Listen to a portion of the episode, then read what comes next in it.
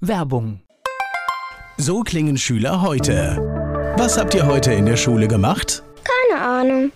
Und so klingt der Speedlearner. Was habt ihr heute in der Schule gemacht? Heute haben wir sehr viel über Afrika gelernt. Soll ich bei den ägyptischen Pharaonen anfangen und bei den Zulu-Kriegen aufhören? Oder interessiert es dich in Wirklichkeit gar nicht? Speedlearning. Für bessere Noten. Wie wir vom Hoffnungslerner zum Speedlearner werden. Jetzt überall im Buchhandel.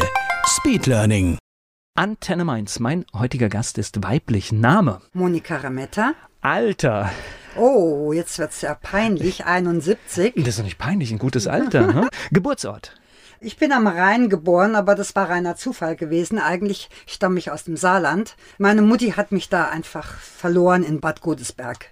Das heißt, wahrscheinlich aufgewachsen im Saarland dann, oder? so? Okay, Genau, kommen richtig. Wir, kommen wir aber gleich drauf. Gibt es sowas wie, ach nee, erstmal, erstmal Beruf. Beruf.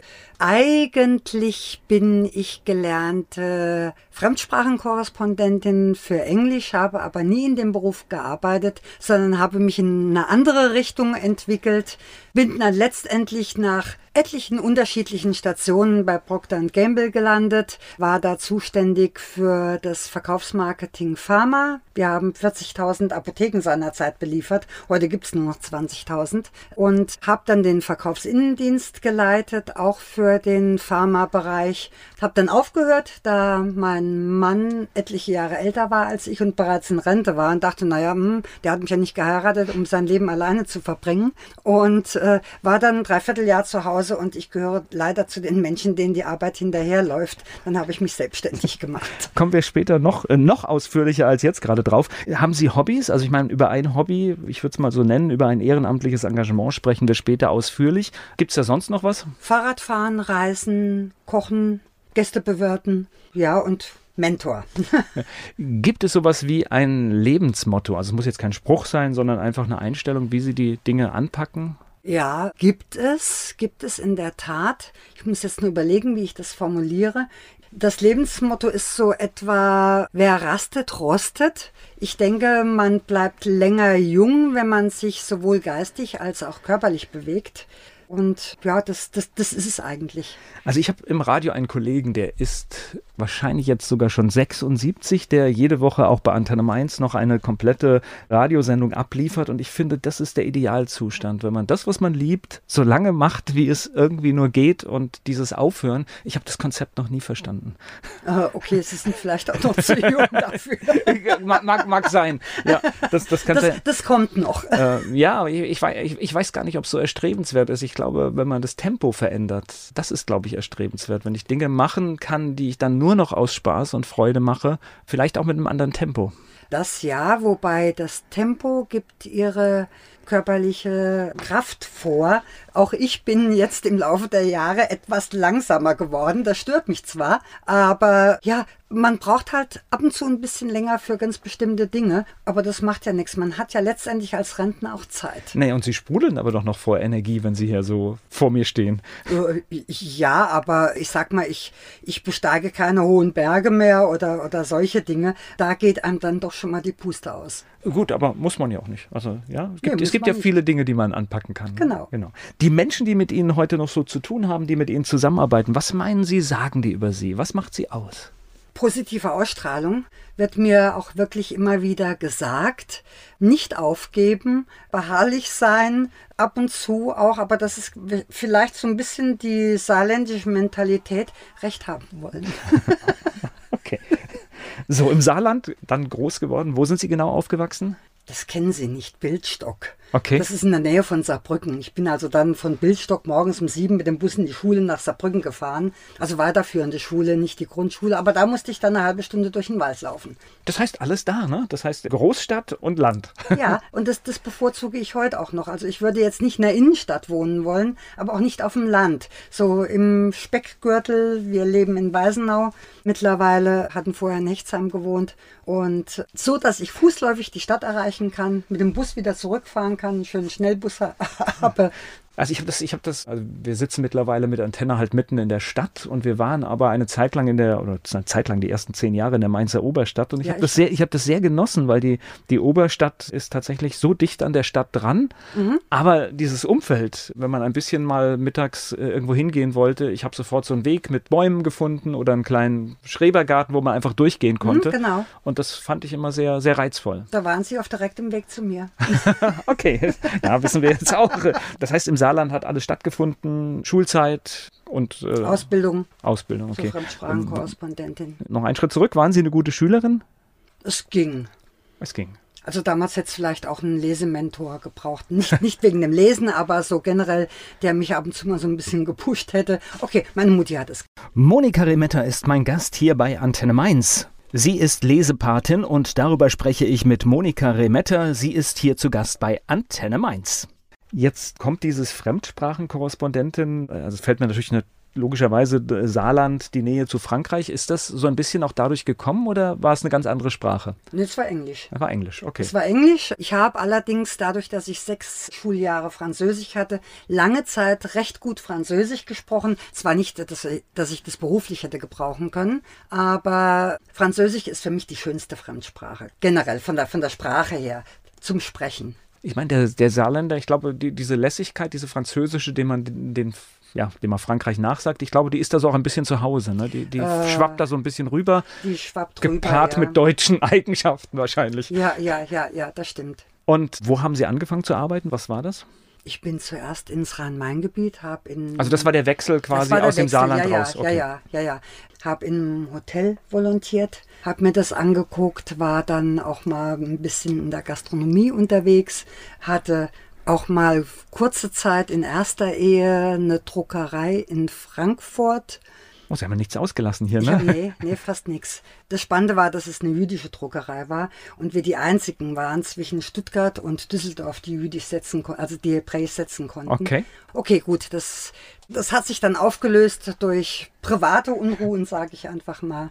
Also und, quasi reinge reingeheiratet oder rein. Nee, nee, äh, gekauft. Ge Okay. Gekauft, als, als ich schon verheiratet war. Dann bin ich in Mainz gelandet, bei Blendax. Auch der Liebe wegen in Mainz gelandet, bei Blendax. Und Blendax wurde dann halt gekauft von Procter Gamble, was für mich dann halt, oder mir die Möglichkeit eröffnete, Karriere zu machen, was bei Blendax nicht unbedingt der Fall war. Procter hat gerne aus eigenen Reihen entwickelt und gefördert und gefordert natürlich, das gehört auch dazu und hat Menschen halt, die wollten und die Lust hatten, die Chance gegeben, auch mehr zu machen.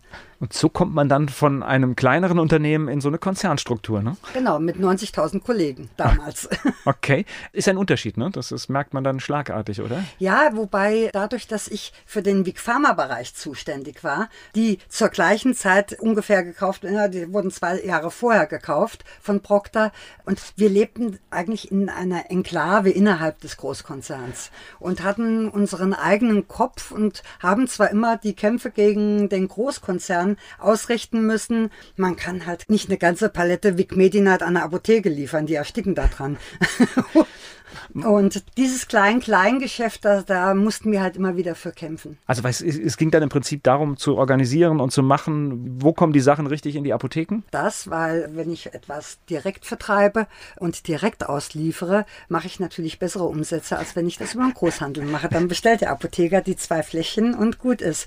Und wir hatten dann halt gesagt, okay, wir machen Anfang des Jahres, gab es das große Sell-In und dann, wir hatten einen Außendienst von in, mit 45 Mitarbeitern, schön gleichmäßig über Deutschland aufgeteilt und äh, die haben dann natürlich Druck gemacht durch mit Konditionen, mit Hilfe von Konditionen und haben den Apotheken dann schon das Lager gefüllt. Ich glaube, es ist ein harter Markt, obwohl natürlich Pharmaprodukte auch in Krisenzeiten trotzdem immer halbwegs funktionieren, weil sie halt gebraucht werden. Sie werden gebraucht eben. Ja. Genau. Wobei wir nur OTCs verkauft hatten, das heißt Over the Counter, die nicht frei zugänglich sind für den Kunden, sondern hinter der Theke stehen und von dem Apotheker abgegeben werden müssen. Ja, spannendes, spannendes Thema. Und Sie hatten das auch schon angedeutet, dass es früher viel mehr Apotheken gab. Da hat sich natürlich total viel getan. Ne? Das, ist das war Anfang der 90er Jahre hatten wir einmal das große Apothekensterben und äh, jetzt sterben ja wieder viele. Anfang der 90er Jahre hatte es sicherlich den Grund gehabt, dass der Apotheker halt Apotheker war und äh, das Randsortiment ihn nicht interessierte, mit dem er vielleicht zusätzlich ordentlich Geld verdienen konnte. Und der Apotheker war halt ja halber Wissenschaftler, der vielleicht nicht unbedingt so gut in der Mathematik ist. Wir hatten vorhin schon das Thema Dreisatz. Naja, und manchmal halt auch keine Geschäftsleute, weil sie vielleicht nee, zu eben. sehr in ihrer Materie ja, verhaftet waren. Ja, Aber das ja. gehört natürlich auch dazu, wenn ich ein Geschäft in einer was weiß ich, A- oder B-Lage macht, dann muss ich natürlich hier und da auch manchmal etwas Kaufmann sein, ja. Sollte man, aber gucken Sie sich viele Kleinunternehmen an, die Probleme haben mit äh, kaufmännischer Leistung, die die nicht wissen. Das war dann für mich dann nachher letztendlich auch, auch das Themenfeld, in dem ich unterwegs war mit Kleinunternehmen und Finanzberatung und, und auch steuerliche Geschichten. Nicht als Steuerberater, um Gottes Willen, aber wo ich denen einfach Ratschläge gegeben habe. Leute, passt mal auf, da stimmt die Kalkulation nicht oder, Sie können nicht jeden auf die Gehaltsliste setzen, wenn Sie denken, der ist gut und, und oder die Frau gefällt mir gut oder wie auch immer. Also da gibt es, da gibt es ganz skurrile Geschichten, ja. Und schließen wir das Thema auch ab. Also Apotheken, da gibt es total viele, die einen guten Job machen, aber ich habe auch gruselige Apothekenerlebnisse. Allerdings möchte ich die positiven hervorheben. Es gibt wirklich total gute Beratung und, und ich bin immer wieder erstaunt, was für ein Fachwissen auch dann da manchmal herrscht. Das ist richtig. Ich meine, wenn man bedenkt, in Deutschland gibt es, hm, ich schätze mal 30.000 Arzneimittel alleine auf dem Markt. Dazu kommen die ganzen OTCs, die freiverkäuflichen Arzneimittel. Das ist schon eine ganze Menge. Und gerade in Zeiten, wo dann hier und da auch mal irgendwas fehlt, weil das kennen wir ja gar nicht, ne, ist es noch, noch besser, wenn Menschen dann auch Ahnung haben, dass sie wirklich sagen, okay, das und das kann man auch nehmen, genau. weil es verträglich ist oder das und das nehmen wir mal Genau, lieber, ist der gleiche Werkstoff, da können wir ausweichen, wie auch immer. Gleich geht's weiter im Gespräch mit Monika Remetta. Sie kommt aus dem Saarland, sie ist gelernte Fremdsprachenkorrespondentin und sie ist mein Gast hier bei Antenne Mainz. Monika Remetta ist da. Sie sind bis zum Schluss Ihres Berufslebens bei Procter Gamble geblieben? Bis zum Schluss meines Angestelltenberufslebens. ah, okay.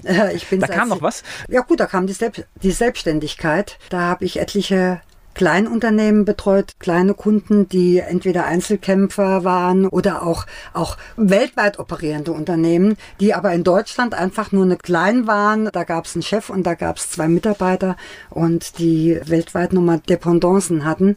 Das war halt total spannend. Ich habe das total gerne gemacht und wenn mir, ich sag mal, meine Mutti früher erzählt hätte, wie spannend Buchhaltung sein kann oder was man da alles rauslesen kann, dann hätte ich gesagt, ach, was erzählst du? Ne, alles, ist, alles sieht man da, da. Spannend. alles sieht man da raus. Total spannend. Sie sehen, wie denkt der Inhaber. Sie können alles ableiten aus den äh, kaufmännischen Unterlagen. Das ist total interessant. Ich habe ja auch viel immer, immer wieder mit Steuerberatern zu tun und ich finde es immer spannend. Da gibt es halt auch, also oder Leute, die die Buchhaltung machen und das ist immer sehr spannend, wie da auch Menschen dran arbeiten. Also ich glaube, Sie waren dann auch diejenige, die dann so ein bisschen sich in das Unternehmen reindenkt und dann auch Spaß hat, wenn sie sieht, ach guck mal, der Beleg passt perfekt und sowas, ja. Und das habe ich ganz ganz oft, manche machen das halt einfach so lieblos und ich glaube, man kann gerade in diesem Thema eine ganz große Liebe entdecken. Das, sie, sie können auch viel bewirken, wenn sie zum Beispiel sehen, es gibt ja jetzt nicht nur schlechte Beispiele von kleinen Unternehmen, sondern es gibt ja auch gute. Wenn sie sehen, boah, das hat er aber clever gemacht und das sagt man dem dann natürlich auch,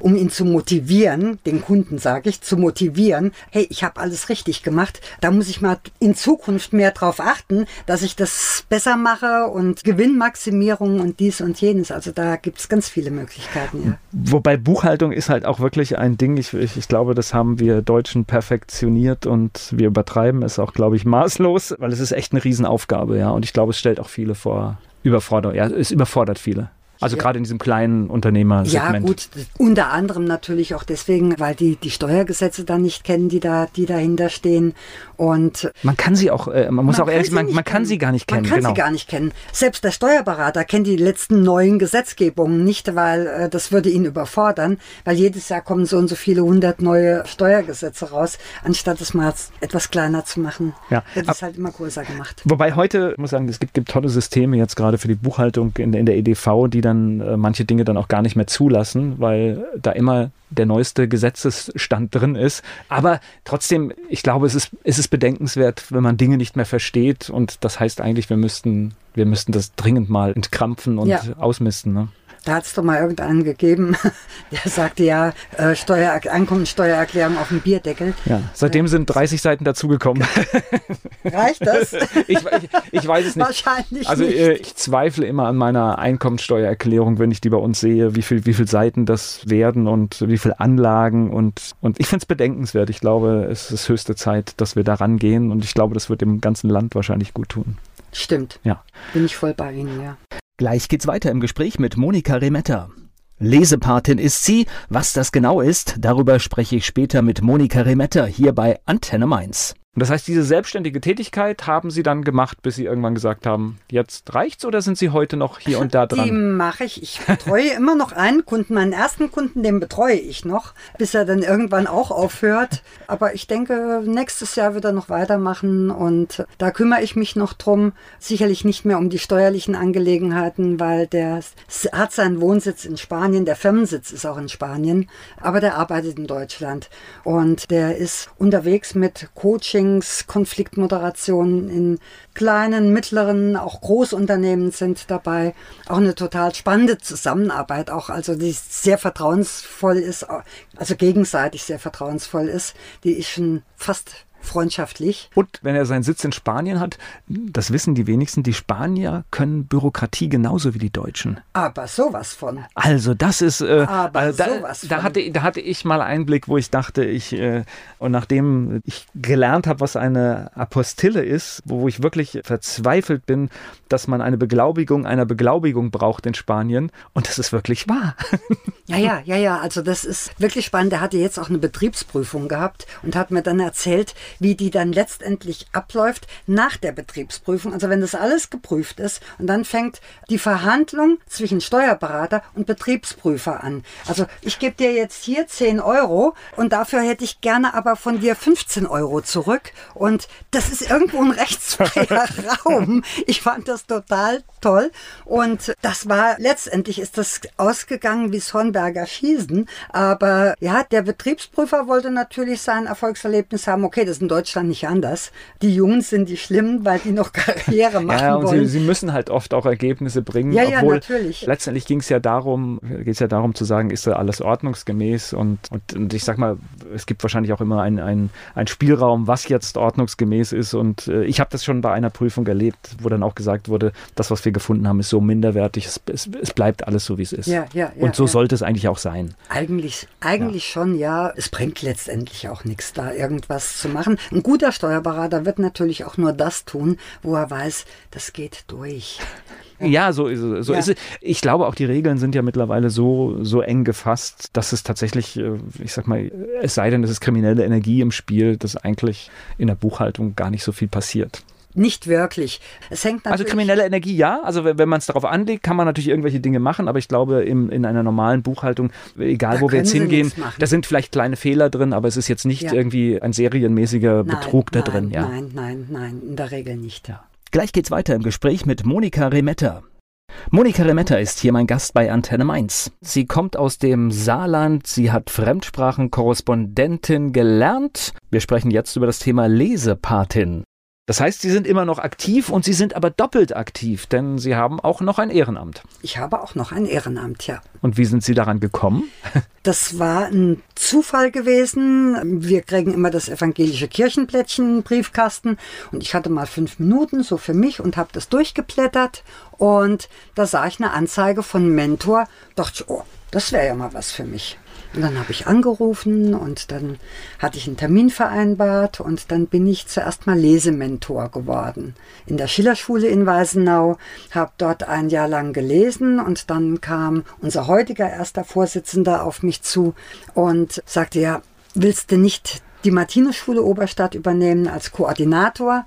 Also habe ich gesagt, okay, Schillerschule weg, dann koordiniere ich, weil wir sind so strukturiert, wir haben von unserer Seite gibt es pro Schule einen Koordinator und es gibt von der schulischen Seite einen Koordinator. Weil es kann nicht sein, dass alle Mentoren mit allen Lehrern reden. Das, das würde das aufbauschen von der Arbeitsqualität her und von der Arbeitszeit her. Das ist nicht machbar, würde auch keinen Sinn machen. Und dann habe ich als Koordinator die Martinus-Schule übernommen, habe dort allerdings auch gleichzeitig ein Lesekind übernommen, weil wir sind sehr stolz drauf im Verein, dass wir sagen, okay, der gesamte Vorstand hat auch ein Lesekind, damit wir immer wissen, was in den Schulen abgeht. Weil das ist natürlich für uns, für unsere Arbeit sehr wichtig. Wo sind Knackpunkte, wo fehlt was, was kann man verbessern auch, weil auch wir lernen ja jeden Tag neu dazu, was auch wichtig ist, weil wenn dieser Prozess aufhören würde, dann könnten wir irgendwann wahrscheinlich einpacken. Oh, man merkt jetzt, Sie brennen für dieses Thema, weil Sie sind hier richtig schon in die Vollen eingestiegen. Erstmal das Wort Mentor. Wahrscheinlich haben Sie darauf reagiert, weil Sie es auch ein bisschen vielleicht durch Ihre Arbeit verstehen, was dahinter steht? Gut, was hindert dem Begriff Mentor steht, weiß man, denke ich mal. Mentoring, zumindest wenn man der deutschen Sprache mächtig ist. Na, ich, ich, Und, ich, ich, glaube, ja. dass das ist nicht jeder so, weil es ist ja ein bisschen, gibt es ja, also das ist ja so eine ganze Branche von auch Menschen, die, die als Mentor im Unternehmenskontext auftreten und dann gibt es äh, Berater und Coaches, da gibt es ja so, so viele Begrifflichkeiten, aber Mentor ist halt schon so ein, ein, ein bisschen mehr Verantwortung. Ja, das stimmt. Verantwortung auf jeden Fall. Und es war ja in dieser Anzeige dann letztendlich auch beschrieben, was grob beschrieben, grob umrissen, was ein Mentor macht. Okay. Was stand denn in der Anzeige, dass wir das mal wissen? Wissen Sie es ungefähr? Das heißt, äh, es ging darum, mit Kindern Leseförderung zu betreiben? Es ging, es ging darum, dass wir ein Jahr lang mindestens mit einem Kind in einer 1 zu 1 Situation, also ein Mentor betreut ein Kind mindestens ein Jahr lang eine Schulstunde pro Woche in der Leseförderung. Und dadurch wird Vertrauen aufgebaut. Also wir, wir lesen jetzt nicht nur mit dem Kind, es gibt auch keine Benotung des Kindes, sondern durch dieses Vertrauensverhältnis lesen wir ein bisschen mit dem Kind, spielen mit dem Kind, weil sie können mit einem kleinen Kind, das sieben oder acht Jahre Jahre alt ist, nicht eine ganze Stunde lesen, insbesondere wenn es nach dem Unterricht stattfindet, das packt das Kind nicht. Und wir verstehen uns auch nicht als Nachhilfelehrer, sondern wir arbeiten mit unseren Materialien. Da gibt es zum Beispiel die Kinderzeitung, mit der wir sehr gerne arbeiten, die immer ein kleines aktuelles Thema behandelt, wo hinten dann wiederum abgefragt wird, wo dann aus diesen Fragen sich dann wieder ein neues Wort ergibt, wo wir aber dann checken können, hat das Kind überhaupt verstanden, was es liest. Sie haben häufig gibt's das Problem, die Kinder lesen ihnen ratzfatz was vor, die können das wunderbar, die verstehen es nur nicht, was sie gelesen haben. Und das ist natürlich dann für den Bildungsweg des Kindes ganz fatal, weil wenn das Kind nicht versteht, was es, was es gelesen hat, kann es keine Mathematikaufgabe lösen, keine Textaufgabe lösen. Und ja. damit ist das Kind abgehangen. Fürs ganze Leben. Ja. Also das muss man einfach sagen, weil wir, wir sind täglich ja, ja mit, mit Informationen heute noch schlimmer konfrontiert, die wir verstehen müssen, die wir lesen müssen. Allgemeine Geschäftsbedingungen, Vertragsbedingungen, all das ist, ja, wenn wir den Inhalt nicht verstehen, fatal. Kann, das Kind kann keinen Beruf erlernen. Ja. Egal, ob das jetzt ein Arbeiter wird, Elektriker oder Mechatroniker oder was auch immer. Sie müssen immer in ihrem ganzen Leben lesen können. Und lesen, ja, öffnet das Tor zur Welt zum einen, aber lesen können fördert auch die Fantasie des Kindes. Das ist eine ganz andere Geschichte, als wenn sie ja halt nicht lesen. Das ist ja ein echtes Commitment oder ich weiß gar nicht, äh, suche jetzt gerade nach dem, nach dem, nach der deutschen Begrifflichkeit dafür, wenn man sagt, ich lese jede Woche mit einem Kind mindestens ein Jahr. Das heißt, da muss man sich wirklich, da braucht man Disziplin und man muss dieses Versprechen einhalten. Ja, das ist auch ganz wichtig, dass es eingehalten wird, weil ja eine Vertrauensbasis zwischen dem Kind und, und dem Lesementor entsteht. Und für ein Kind ist es natürlich auch wichtig, eine Vertrauensperson zu haben, sich auf jemanden verlassen zu können. Auch das wird das Kind sein Leben lang prägen. Boah, da kommt jemand für mich, auf den kann ich mich aber verlassen, dass er kommt. Und so lege ich zum Beispiel auch ganz großen Wert drauf, wenn ich mal die nächste Woche nicht zu dem Kind kommen kann, dass ich ihm das vorher sage, du pass auf, nächste Woche kann ich leider Gottes nicht kommen. Tut mir halt wahnsinnig leid, aber es geht nicht. Mir ist ein ganz wichtiger Termin dazwischen gekommen. Nächste Woche bin ich nicht da. Und das verstehen die Kinder auch. Ehrlichkeit, Offenheit, Vertrauen, Zuverlässigkeit, Sie haben mindestens ein Jahr gesagt, das heißt, das könnte theoretisch länger gehen. Das kann auch länger gehen, ja. wenn der Bedarf noch vorhanden ist bei dem Kind. Wenn das halt einfach nicht ausgereicht hat. Wir bekommen ja Kinder in, im unterschiedlichen defizitären Stadium. Es gibt Kinder, da sagen sie, oh Gott, das kann ja gar nichts, das Kind. Oder es gibt Kinder, die sind halt schon richtig gut. Bei denen ist es wirklich nur noch die wichtige Verständnisfrage. Die können lesen, aber nicht verstehen. Das ist natürlich dann einfacher zu handeln, als, als wenn ein Kind Fantasieworte liest, die da gar nicht stehen. Spannend. Gleich geht's weiter hier im Gespräch mit Monika Remetta. Das heißt aber, man muss manchmal auch dann bewusst sagen, okay, hier reicht wirklich ein Jahr und jetzt muss ich einfach schauen, dass ich ein neues Kind das bekomme. Der, das macht der Lehrer auch. Der sieht ja die Fortschritte oder wie groß die Fortschritte sind. Und toll ist es natürlich, wenn ihm dann der Lehrer begegnet und sagt, hey, der ist schon viel besser geworden. Ich merke das schon. Wie sieht es denn aus? Ich meine, Sie machen das ja schon ein paar Jahre. Ja. Gibt es da eine Veränderung in der Lesekompetenz? Ja, die ist schlechter geworden. Durch Corona zum Beispiel durch Zuwanderung. Ja, das sind so diese, diese Hauptfaktoren, die wir jetzt ausmachen können. Natürlich dann auch, dass viele Eltern leider Gottes keine Zeit für die Kinder haben, den Kindern nicht vorlesen.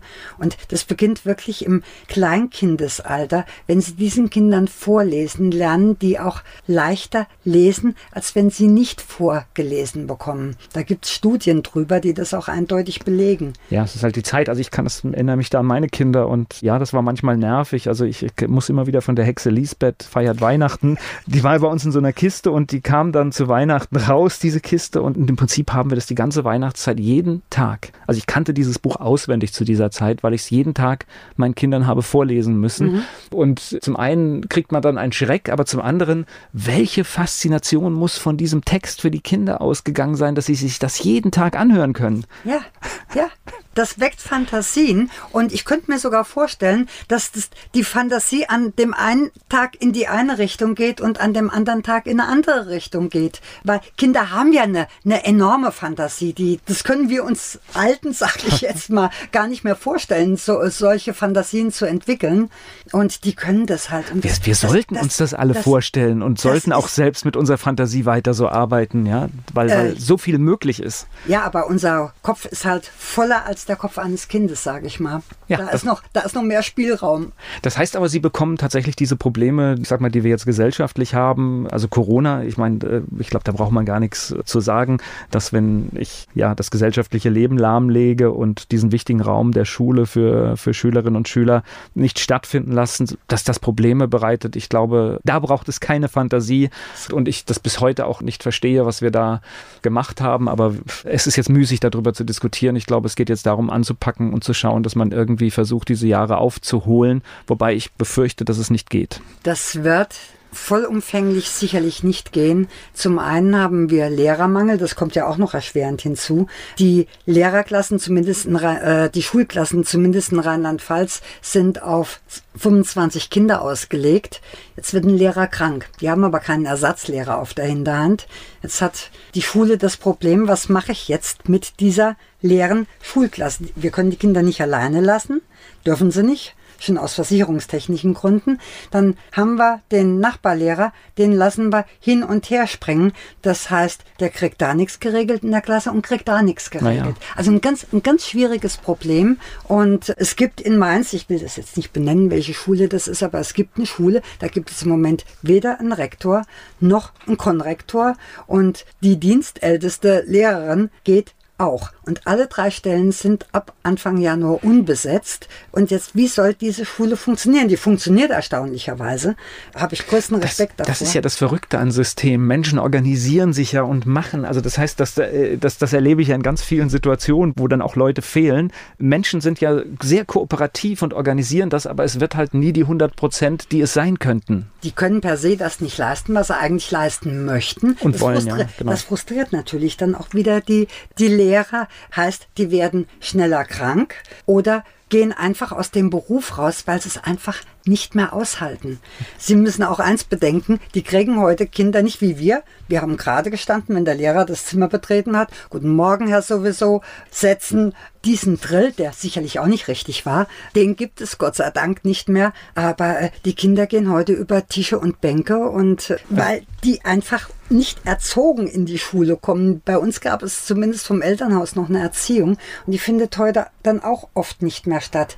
Die Eltern geben die Kinder in den Kindergarten, die Erzieherinnen sollen die gefälligst mal erziehen. Ja, schaffen die aber auch nicht, weil, weil das Elternhaus ja wieder anders tickt, als die, als die Erzieherin tickt.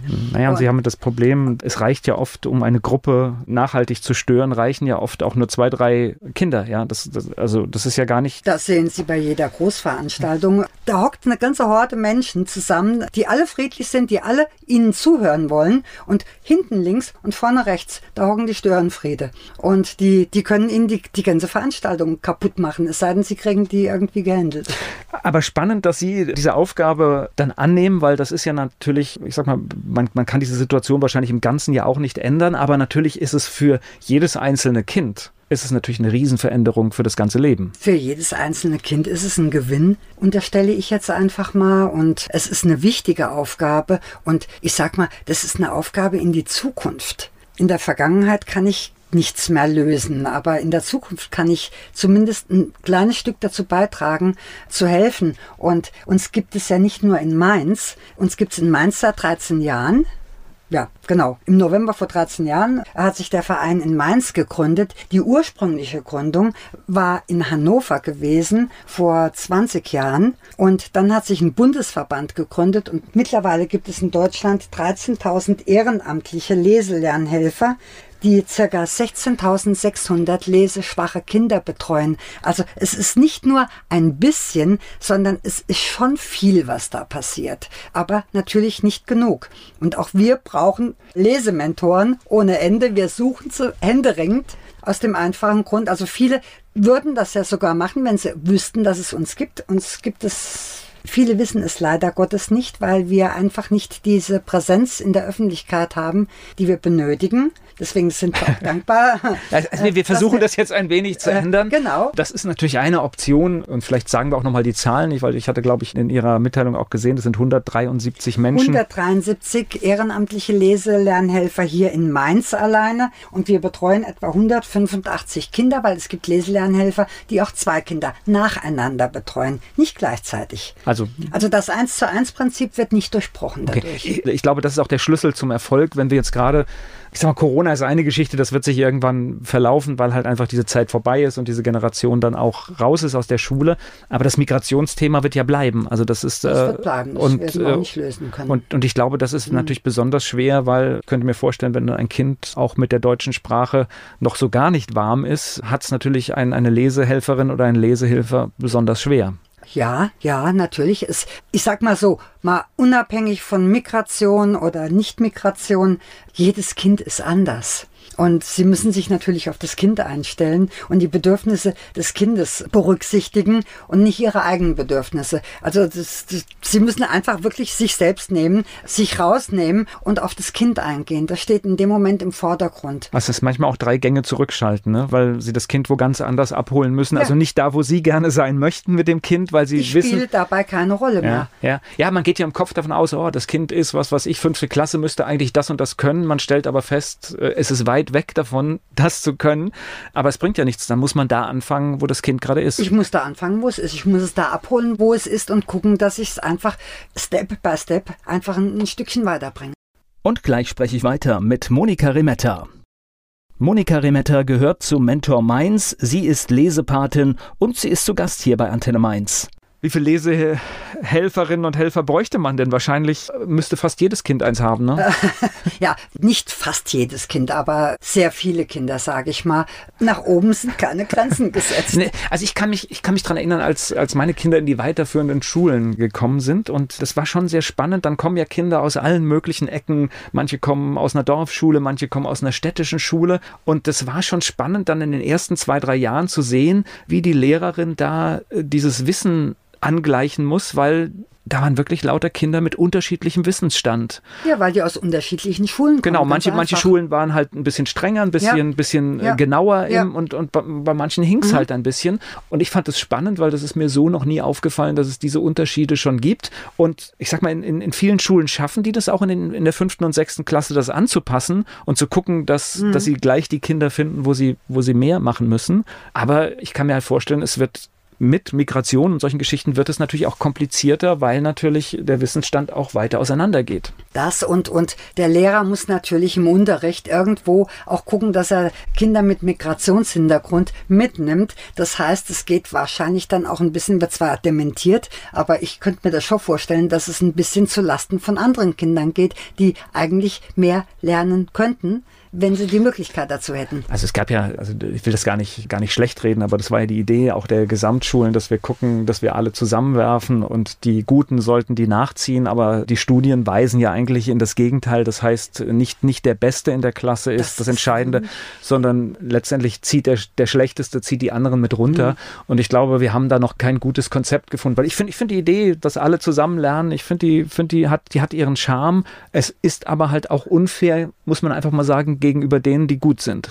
Äh, ja, natürlich, ja? klar. Und, klar. und da muss halt die, irgendwelche die, Lösungen geben. Die können, die können ein bisschen ausgleichen, aber, aber nicht alles ausgleichen. Und von daher gesehen geht es zu deren Lasten. Ja. Das denke ich auch. Ja, und ich meine, ein, ein Land, das von Wissen lebt, wir müssten natürlich alles, alles dafür machen, dass die, die das der bestmögliche Land Schulabschluss. Der Dichter und Denker, ja. Ja, das ist äh, manchmal äh, ist es halt wirklich erschreckend. Müssen Sie dann in diesem Mentoring mit den, mit den Kindern, das ist jetzt so, so ein bisschen eine, vielleicht auch gemeine Frage, aber müssen Sie auch ein bisschen Erziehung nachholen? Ähm, Nicht in jedem Fall, also das, aber, aber gibt es das? Jein, jein. Also wir verstehen uns nicht als Erzieher von dem Kind, aber irgendwo müssen wir natürlich, ich sag mal, Erziehung ist ja auch Vorleben in dem Moment, wo sie was vorleben, erziehen sie ja eigentlich auch. Und diese Zuverlässigkeit dem Kind gegenüber, die Freundlichkeit dem Kind gegenüber, bitte danke dem Kind gegenüber, das ist ja auch schon Erziehung. Und es ist natürlich gerade auch so bei Kindern mit Migrationshintergrund, dass die innerlich sehr gespalten sind und die einfach versuchen, auf eine empathische Art und Weise auch mitzunehmen und denen zu erklären, wie ist es hier? Die fragen sie ja auch und sagen, sag mal, hm, wie ist das denn? Was darf ich denn? Darf ich das oder das machen? Und dem Kind das dann zu erklären und ehrlich zu sagen, das geht, das geht nicht und so weiter, das ist natürlich auch ein, ein, ein Stück Erziehung. Nicht Erziehung in dem Sinne, jetzt bleib mal ruhig sitzen oder, oder solche Geschichten. Ja, natürlich, komm, setz dich mal neben mich, ich zeig dir das mal. Ja, wenn man das unter Erziehung versteht, okay. Na gut, ich glaube, als Vorbild erzieht man wahrscheinlich immer, ob man will oder nicht. Das, ja. das, das ist wahrscheinlich tatsächlich so. Insofern ja. ist es viel einfacher. Ja. Und gleich spreche ich weiter mit Monika Remetta. Monika Remetta ist mein Gast hier bei Antenne Mainz und sie hat das fantastische Ehrenamt der Lesehelferin. Und davon braucht es noch viel mehr. Sie ist hier zu Gast bei Antenne Mainz. Was ist das für ein Gefühl, wenn man ein Kind ein Jahr lang begleitet hat und man merkt, wow, das liest gut, es versteht es auch? Was gibt einem das für ein Gefühl? Erstens mal ein kleines Wesen ein Stück weit in die Welt gebracht zu haben, dem Kind geholfen zu haben, in, der, in dieser Welt zu bestehen, ein bisschen besser zu, zu bestehen als ohne, dass es einen gegeben hätte. Und natürlich auch Wehmut, weil irgendwo mag man die Kinder dann ja das auch. ist halt immer ein Abschied dann, die, ne? Ja, ja, ja, natürlich. Und ich, ich werde es nie vergessen, der kleine syrische Junge, den ich in der Schillerschule hatte, in Mainz-Weisenau, der fürchterlich geheult hat, als ich mich von ihm verabschiedet habe. Und ich habe wirklich tagelang da gesessen und wirklich um dieses Kind getrauert und, ach, boah, und ich denke heute noch an den, obwohl das schon drei Jahre her ist, boah, was ist denn aus dem geworden und so. Also das, sind schon Dinge, die auch sehr gefühlvoll sind. Na gut, sind dann auch wieder kleine Lebenslektionen, ne? weil ja. das gehört halt die Trennung und die Verabschiedung ist ja. halt auch ein Bestandteil unseres Lebens. Ja. Auch, auch für das Kind, auch dass man dann offen damit umgeht und sagt, du pass mal auf, der Lehrer hat jetzt entschieden, du bist so gut, wir müssen jetzt einfach auch mal anderen Kindern die Chance geben, auch besser zu werden, als sie jetzt gerade sind. So, jetzt müssen wir mal ein bisschen sortieren, weil wir haben jetzt hier lange über das Thema gesprochen und schön wäre es ja, wenn was weiß ich, vielleicht demnächst 200 oder 250 Lesehelferinnen und Helfer hier in, in der Region unterwegs sind oder vielleicht noch mehr. Da gibt es ja zwei Baustellen. Das heißt, zum einen braucht man wahrscheinlich die Schulen, die, die das irgendwie unterstützen. Die Schulen kommen mittlerweile sehr stark von sich aus auf uns zu. Wir haben jetzt Anfragen von vier Schulen da liegen. Eine werden wir jetzt kurzfristig bedienen können. Die anderen drei, ja, da fehlen uns Mentoren, aber uns fehlen auch Lesementoren an laufenden Schulen, wie im Moment an meiner Schule. Ich habe gestern eine E-Mail bekommen von der, von der Dame dort. Ich hätte noch drei Kinder. Haben Sie Lesementoren für mich? Sie sagten doch, da, da kommt irgendwann was. Aber die hat gerade drei bekommen. Also einfach mal äh, eine einzige Schule, die gerade drei bekommen hat, wo wir jetzt mit neun Lesementoren bereits drin sind. Im Januar kommen wahrscheinlich noch zwei weitere dazu, die pausiert haben. Ja, und jetzt für die aber auch schon Kinder definiert sind. Und jetzt braucht es trotzdem noch drei Lesementoren. Also da. Was, was muss ein Lesementor mitbringen? Das heißt, er muss die Zeit mitbringen? Er muss die Zeit mitbringen, er muss das Engagement mitbringen, er muss bereit sein, einmal eine Ausbildung bei uns zu machen. Und wir brauchen ein erweitertes polizeiliches Führungszeugnis, weil wir ja schließlich mit, mit, Kindern arbeiten. Genau. Und ja, und halt Freude am Lesen haben die Zeit ist, glaube ich, der mit, mit der entscheidendste Faktor, weil diese anderen Sachen kann man ja wahrscheinlich äh, bringen. Und ich, ich sage, jeder, der auch eine berufliche Erfahrung hat, äh, der, wird wahrscheinlich ja. die, die Fertigkeiten äh, mitbringen, dass man ja. mit, und man der, muss Kinder der, wahrscheinlich mögen, ne? Kinder sollte man mögen, ja. ja. Wenn das jemand ist, ja, oh, Kinder. Mir ist der Hund aber äh, lieber oder das Tier der ist dann wahrscheinlich fehl am Platz. Aber es werden sich natürlich auch nur Menschen bei uns melden, die Kinder mögen, die gerne lesen und die einfach das Bedürfnis haben, auch eigenes Wissen, eigene Erfahrungen weiterzugeben. Darum geht's ja auch so ein bisschen. Es ist ja eine Win-Win-Situation. Ich als Mentor bekomme, bekomme von dem Kind was zurück, Einfach, wenn es mich anstrahlt, wenn ich es lobe und sage ihm, hey, das hast du aber toll gelesen. Sagst du mir noch, was du gelesen hast? Ja, ich habe gelesen, dass der Hund den Igel gejagt hat, zum Beispiel. Und ich lobe das Kind dann. Das ist eine Win-Win-Situation, ganz einfach. Was muss ich denn jetzt machen, wenn ich sage, ich kann die Zeit aufbringen? Das heißt, wie, wie, wie sieht die Bewerbung, wie sieht die Kontaktaufnahme aus? Die Kontaktaufnahme geht über unsere E-Mail-Adresse oder freitags haben wir Telefondienst von 10.30 Uhr bis 11.30 Uhr, da kann man auch anrufen. Aber am besten eine E-Mail schreiben, unsere Homepage angucken, da steht die E-Mail-Adresse. Und Wollen wir die Adresse mal verraten, also nicht die E-Mail, sondern einfach die Homepage. Ich glaube, das ist für die meisten auch der erste Schritt, wo man sich informiert. Also Bewerbung dann einfach, man findet alle Informationen unter mentorminds.de und da gibt es auch die E-Mail-Adresse, zum Beispiel info at mentorminds.de. Wenn man Interesse hat, sich erstmal melden und dann findet er bestimmt einen guten Ansprechpartner, so wie ich heute ein, eine gute Ansprechpartnerin gefunden habe. Und ich glaube, äh, wir sollten das auch nochmal wiederholen in der nächsten Zeit, weil es ist, glaube ich, ein, ein tolles Thema und wenn man überlegt, man kann vielleicht das Leben eines Menschen mit einer Stunde Einsatz in der Woche radikal ändern. Und ich glaube, wir sollten schauen, dass dieser Hebel größer wird. Ich danke für Ihre Zeit. Ich bedanke mich. Werbung. So klingen Schüler heute. Was habt ihr heute in der Schule gemacht? Keine Ahnung. Und so klingt der Speedlearner. Was habt ihr heute in der Schule gemacht? Heute haben wir sehr viel über Afrika gelernt. Soll ich bei den ägyptischen Pharaonen anfangen und bei den Zulu-Kriegen aufhören? Oder interessiert es dich in Wirklichkeit gar nicht? Speedlearning. Für bessere Noten. Wie wir vom Hoffnungslerner zum Speedlearner werden. Jetzt überall im Buchhandel. Speedlearning.